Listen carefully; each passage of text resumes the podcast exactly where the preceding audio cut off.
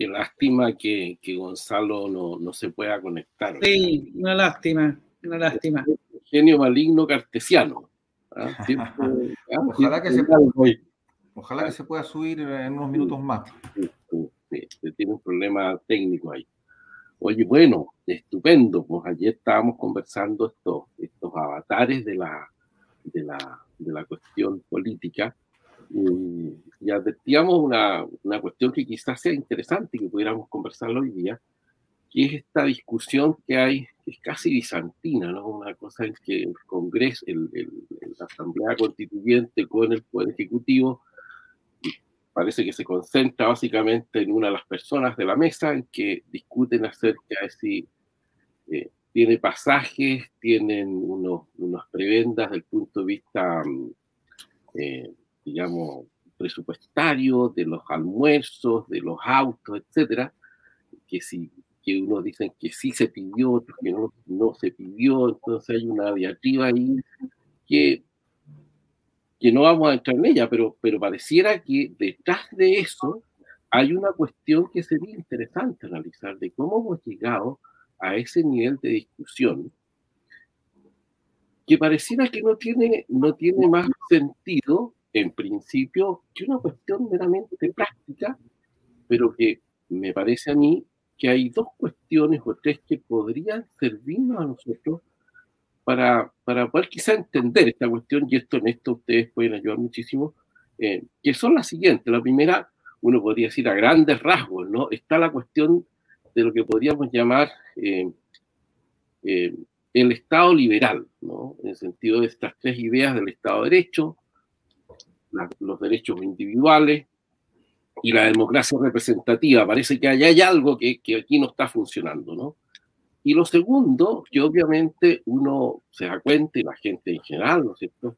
Eh, dice, bueno, aquí el nivel que estamos teniendo de las personas que tienen a su cargo, por así decir, los destinos de la patria parece que no están dando el ancho que, se debería dar. Y allí hay una cuestión de orden cultural que también tiene una relación con lo, con lo, con lo anterior, ¿no es cierto? Una especie de crisis del, del Estado liberal. Eh, ¿Qué piensan ustedes acerca de esto? Porque pareciera que hay algo que se manifiesta allí, ¿no? Que está más allá de estos dimes y diretes de la chimuchina práctica que todo el mundo alega. No sé si mm. tú, Álvaro, Gonzalo. Gonzalo desde la distancia.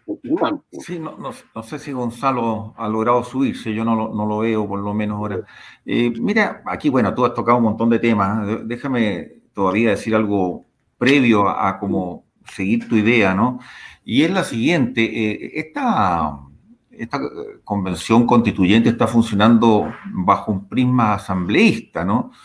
Que tiene todas las caras o los rasgos de de, los soviets, ah, de los primeros momentos de la Revolución Rusa, ah, o, de los primeros años también, los famosos estados generales de la Revolución Francesa, ¿no? más que como un órgano con una finalidad específica eh, para desarrollar, escribir una constitución ah, y someterla a un plebiscito. Yo creo que este es un primer punto. Yo creo que todavía esto está, está funcionando al margen de cómo está pensado el Estado Nacional ¿no? y, el Estado de Derecho. Yo creo que, que, es un primer punto interesante que a lo mejor nos puede dar para, para seguir conversando. Eh, segunda cosa que yo querría como agregar eh, a, esta, esta, visión tuya es, es, que parece que la democracia representativa, que, eh, que es parte de la, del Estado liberal, como tú mencionas, ¿no? como lo hemos conocido en los últimos siglos, yo creo que está viviendo un momento de profunda crisis en el mundo, no solamente en Chile, ¿no? Hay que pensar cosas como el asalto al Capitolio, ¿no? Un poco antes que, que el presidente Trump eh, dejara el gobierno. Yo creo que una cosa que nosotros no alcanzamos a dimensionar desde nuestra posición chilena y la cultura, lo que significa, ¿no? De ruptura en un país como Estados Unidos, ¿no? Por decir un solo, un solo ejemplo, ¿no? Yo creo que es un fenómeno bastante y, por supuesto, chileno. Y tercero, también tomar una idea que está ahí, que tú dejaste, que a mí me gusta mucho, el de los cambios culturales, las faltas de cultura. Es evidente que hay unas culturas bien disruptivas en relación a lo que nosotros hemos entendido que, que era el funcionamiento de la, de la, institucionalidad, de la vida cívica, de la vida ciudadana, de la vida de las instituciones ¿eh? que le dan forma a ese Estado, ¿no? que le hemos visto la estamos viendo dramáticamente ahí, pero la hemos visto en el Congreso y particularmente en la Cámara de Diputados, la hemos visto en el Tribunal Constitucional, estimado Juan Carlos y Germán. No, sé, eh, para ponerle todavía más, más carne a esta conversación, yo creo que tiene bien harta arista.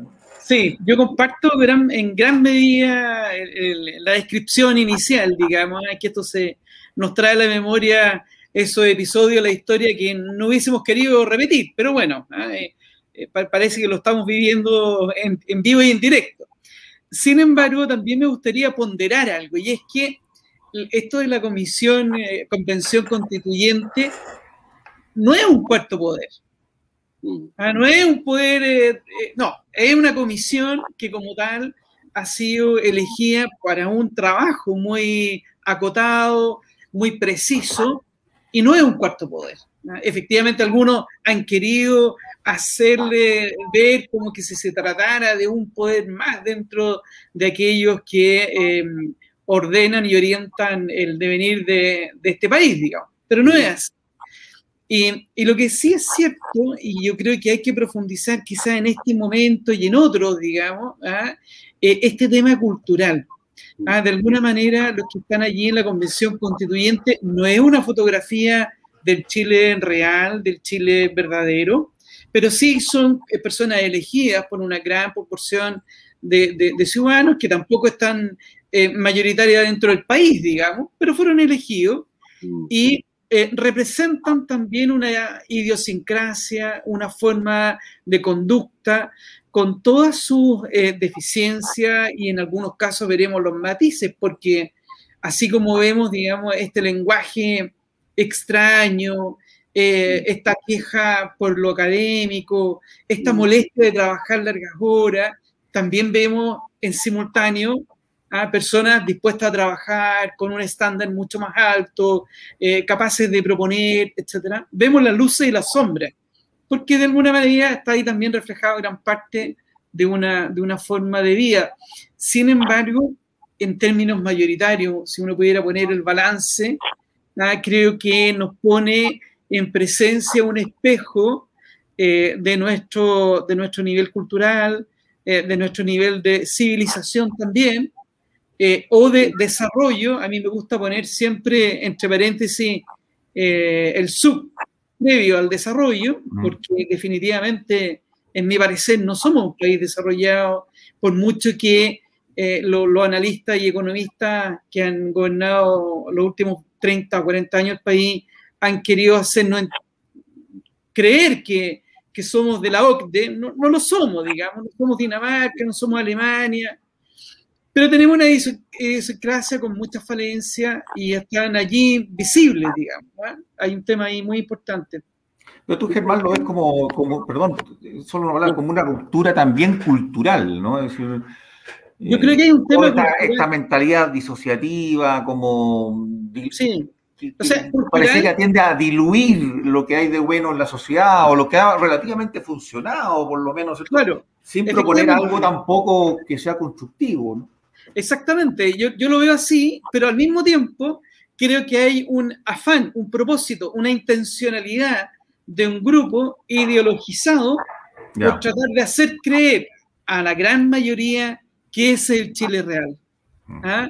Yo no, no creo que sea el Chile real el que esté allí, digamos, pero hay intencionalidad de algunos por hacer creer que así se vive en Chile.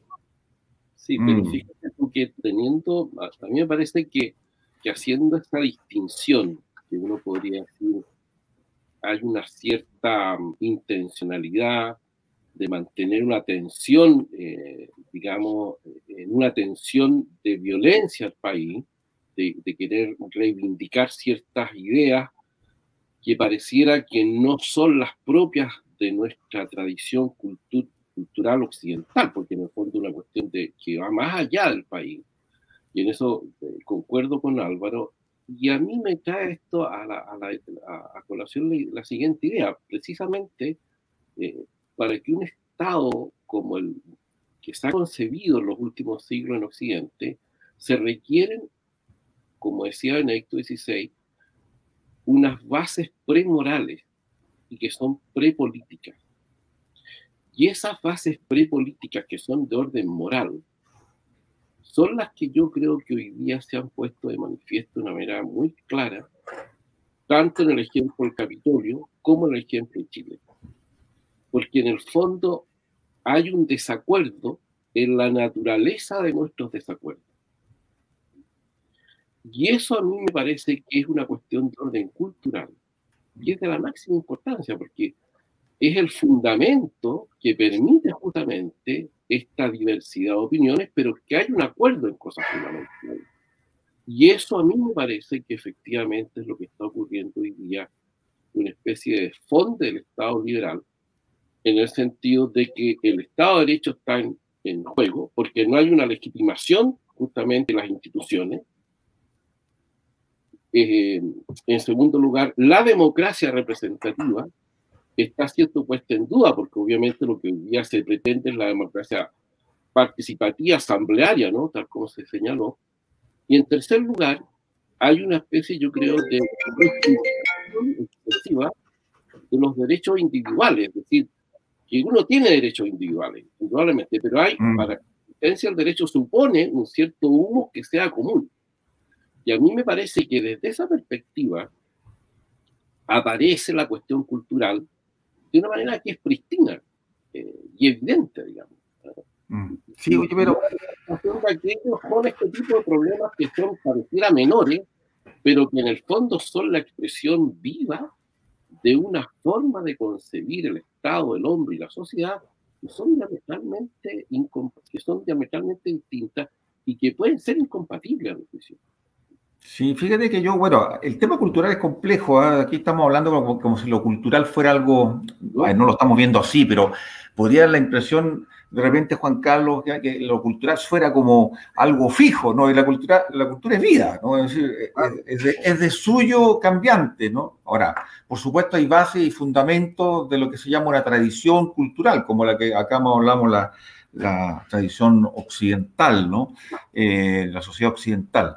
Eh, cuando se transforman los pilares de eso, sobre todo, es que se diluye, se quiebra, se concluye, es periclitada por otra eh, cultura la que había, ¿no?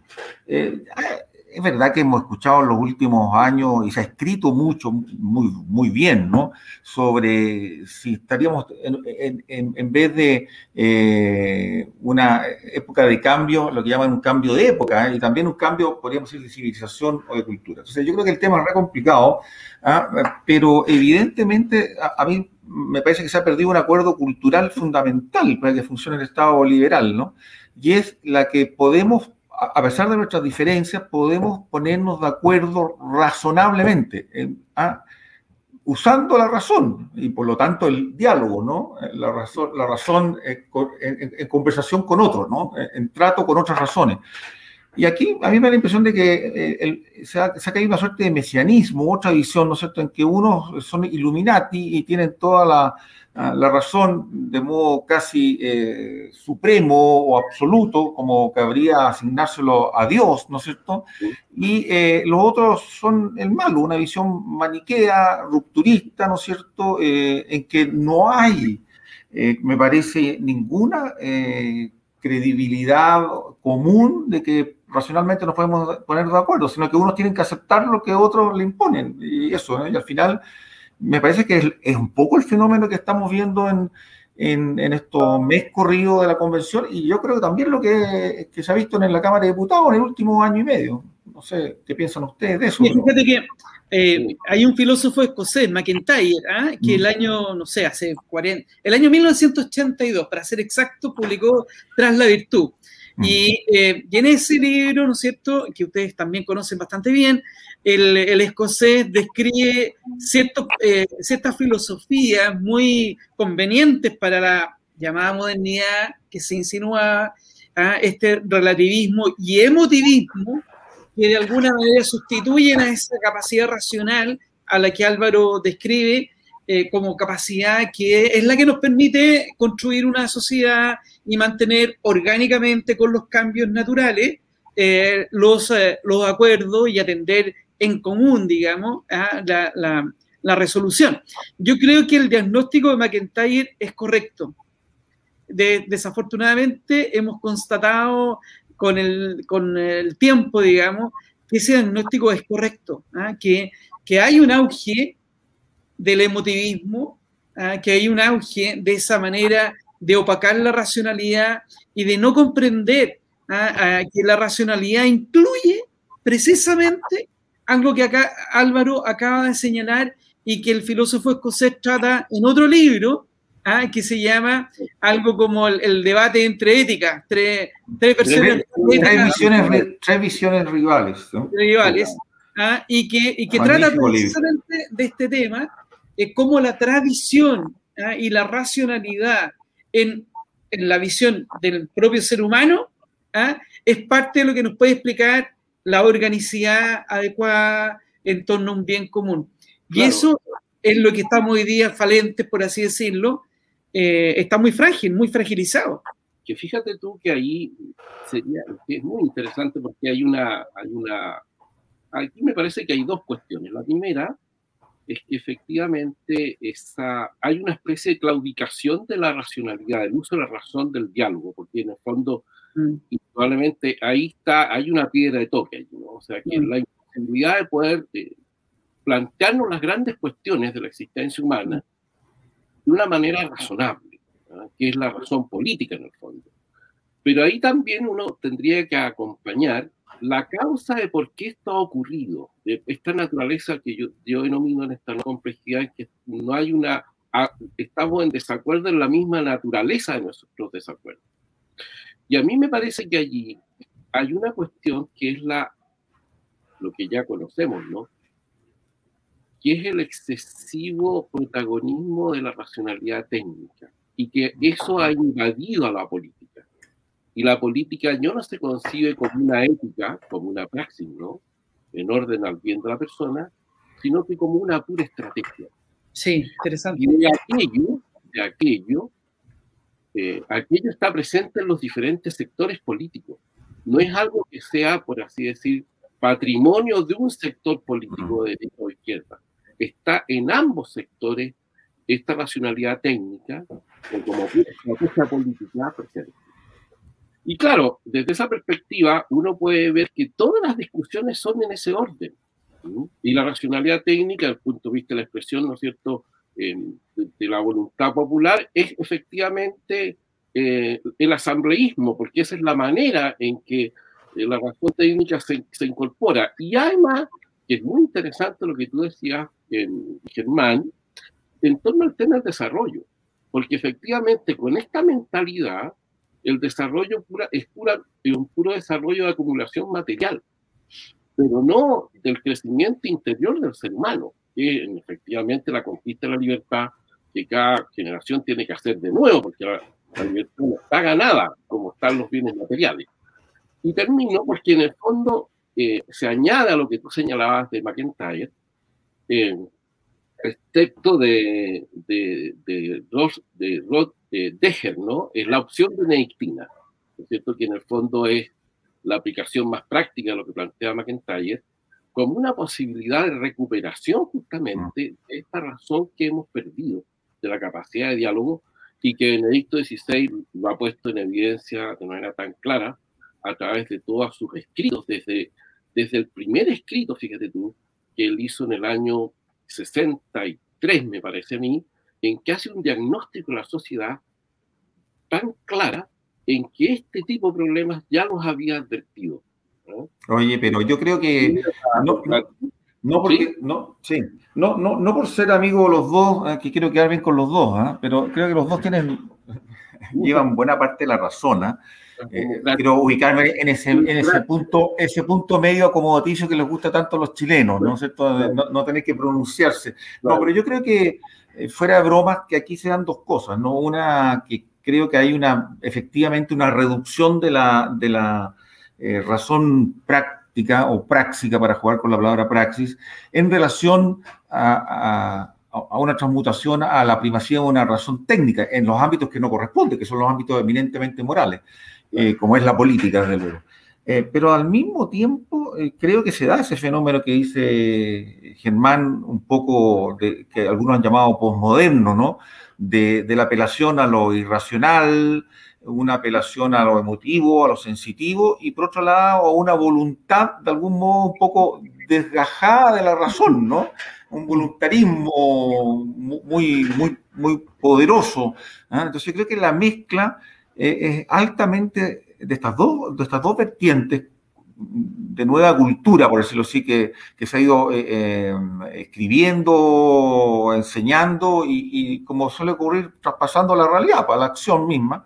Yo creo que estas dos vertientes nos están dando un escenario de, ilusión cultural o de trastorno cultural muy, muy profundo, ¿no? Estamos entre la razón técnica y la irracionalidad, ¿no? Pero lo que propiamente debe gobernar la vida de las personas y de las sociedades, que es la razón práctica, es la que sucumbe en esta en esta debate. Y yo creo que eso es, es muy pernicioso, ¿no? Y es muy difícil de, de, revertir, además, no digo imposible porque nada es imposible, eh, sobre todo cuando se apela a la libertad humana eh, usada inteligentemente, pero, pero yo creo que estamos viviendo una crisis eh, bien profunda en el sentido de identidad ¿eh? de la sociedad occidental. Sí, ahora, eh, fíjate que, y aquí voy a hacer una crítica, puede que a alguna gente no le guste, pero en realidad este diagnóstico ya es conocido o debería ser conocido por la dirigencia, que se supone que son los quienes conducen a, otras personas, y en mi parecer ha habido bastante de, ignorancia, de dejadez, también ha habido negligencia en la dirigencia política. cuando hablo de dirigencia política me refiero a los dirigentes políticos, a los agentes del Estado superior, eh, a los parlamentarios, eh, a quienes gobiernan los partidos políticos. Hay una gran displicencia, ignorancia y negligencia en términos de no hacer aquello que permita poner la racionalidad como puente adecuado con todos los eh, descriptores que hemos conversado, en el nivel que corresponde para una nación que está bregando por ser desarrollada. Creo que ahí hay una doble responsabilidad moral. Eh, fíjate que llevamos cuánto, tres gobiernos seguidos, tres últimos gobiernos, en que han denostado las humanidades, la han denostado, eh, han denostado y despreciado la filosofía, la historia, la literatura. Cuando uno revisa los planes y programas en el ámbito escolar o los pocos incentivos para que en la educación superior también se cultive en la humanidad, es muy dramático. Y de eso se tienen que ser responsables, creo yo, las dirigencias eh, políticas. ¿ah? Sí.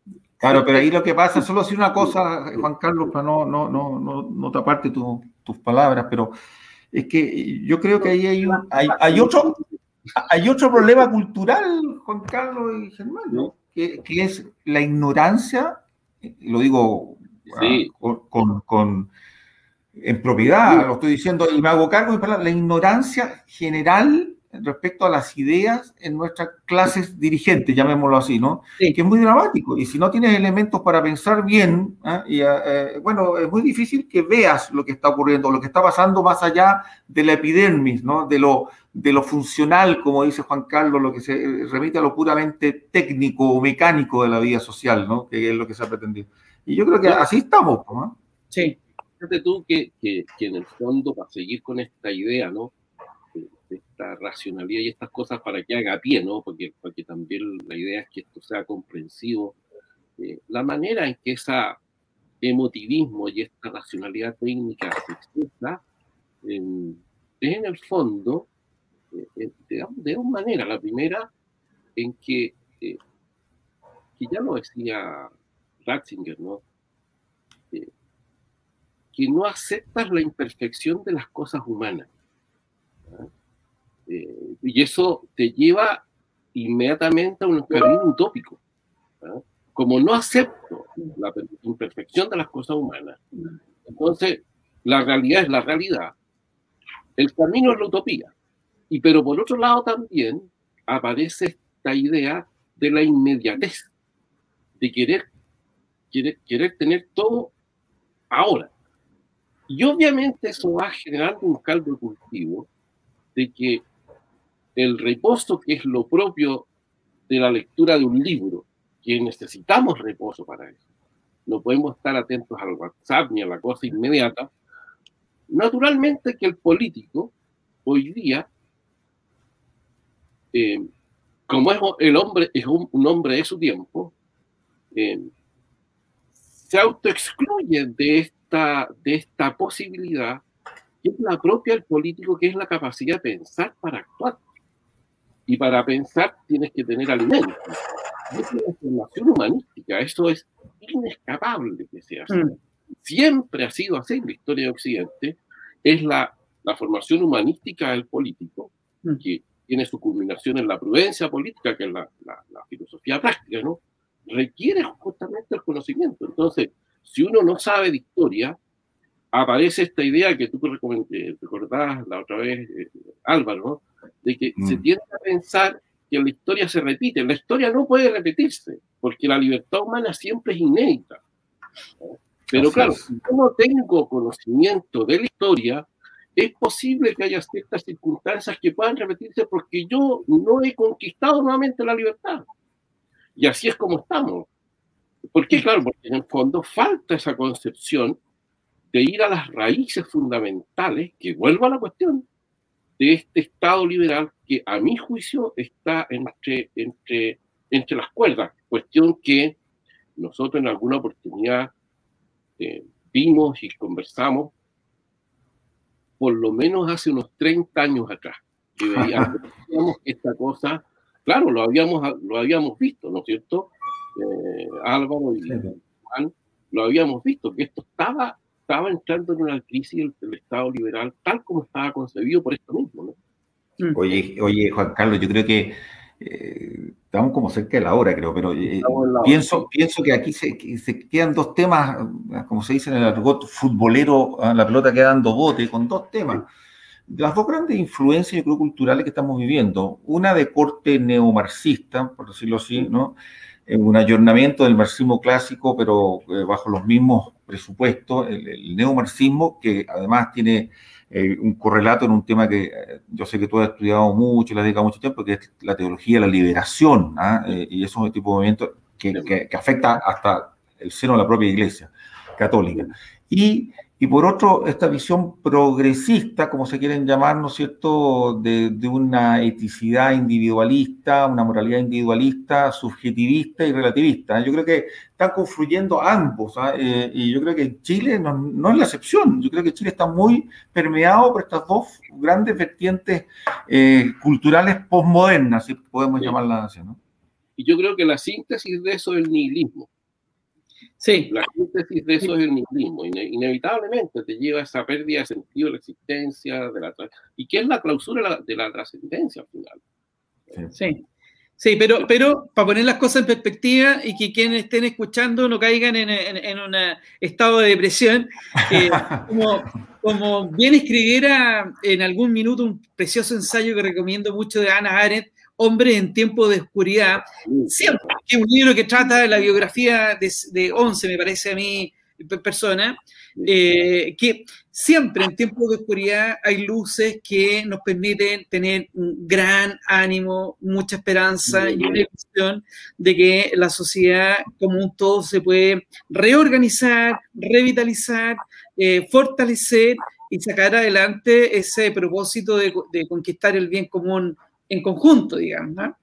Completamente de acuerdo, solamente yo quería dejar no, no, no, no un final oscuro y gris, a lo mejor me está ayudando a, no dar esa impresión, sino que dejar como los dos temas abiertos para sucesivas eh, tertulias, porque yo creo que son dos temas muy centrales y hay que comprenderlos. Si uno no lo comprende, difícilmente puede hacer un diagnóstico y tomar esas decisiones ah, y acciones que tú llamas eh, en orden al auténtico y en común, Germán.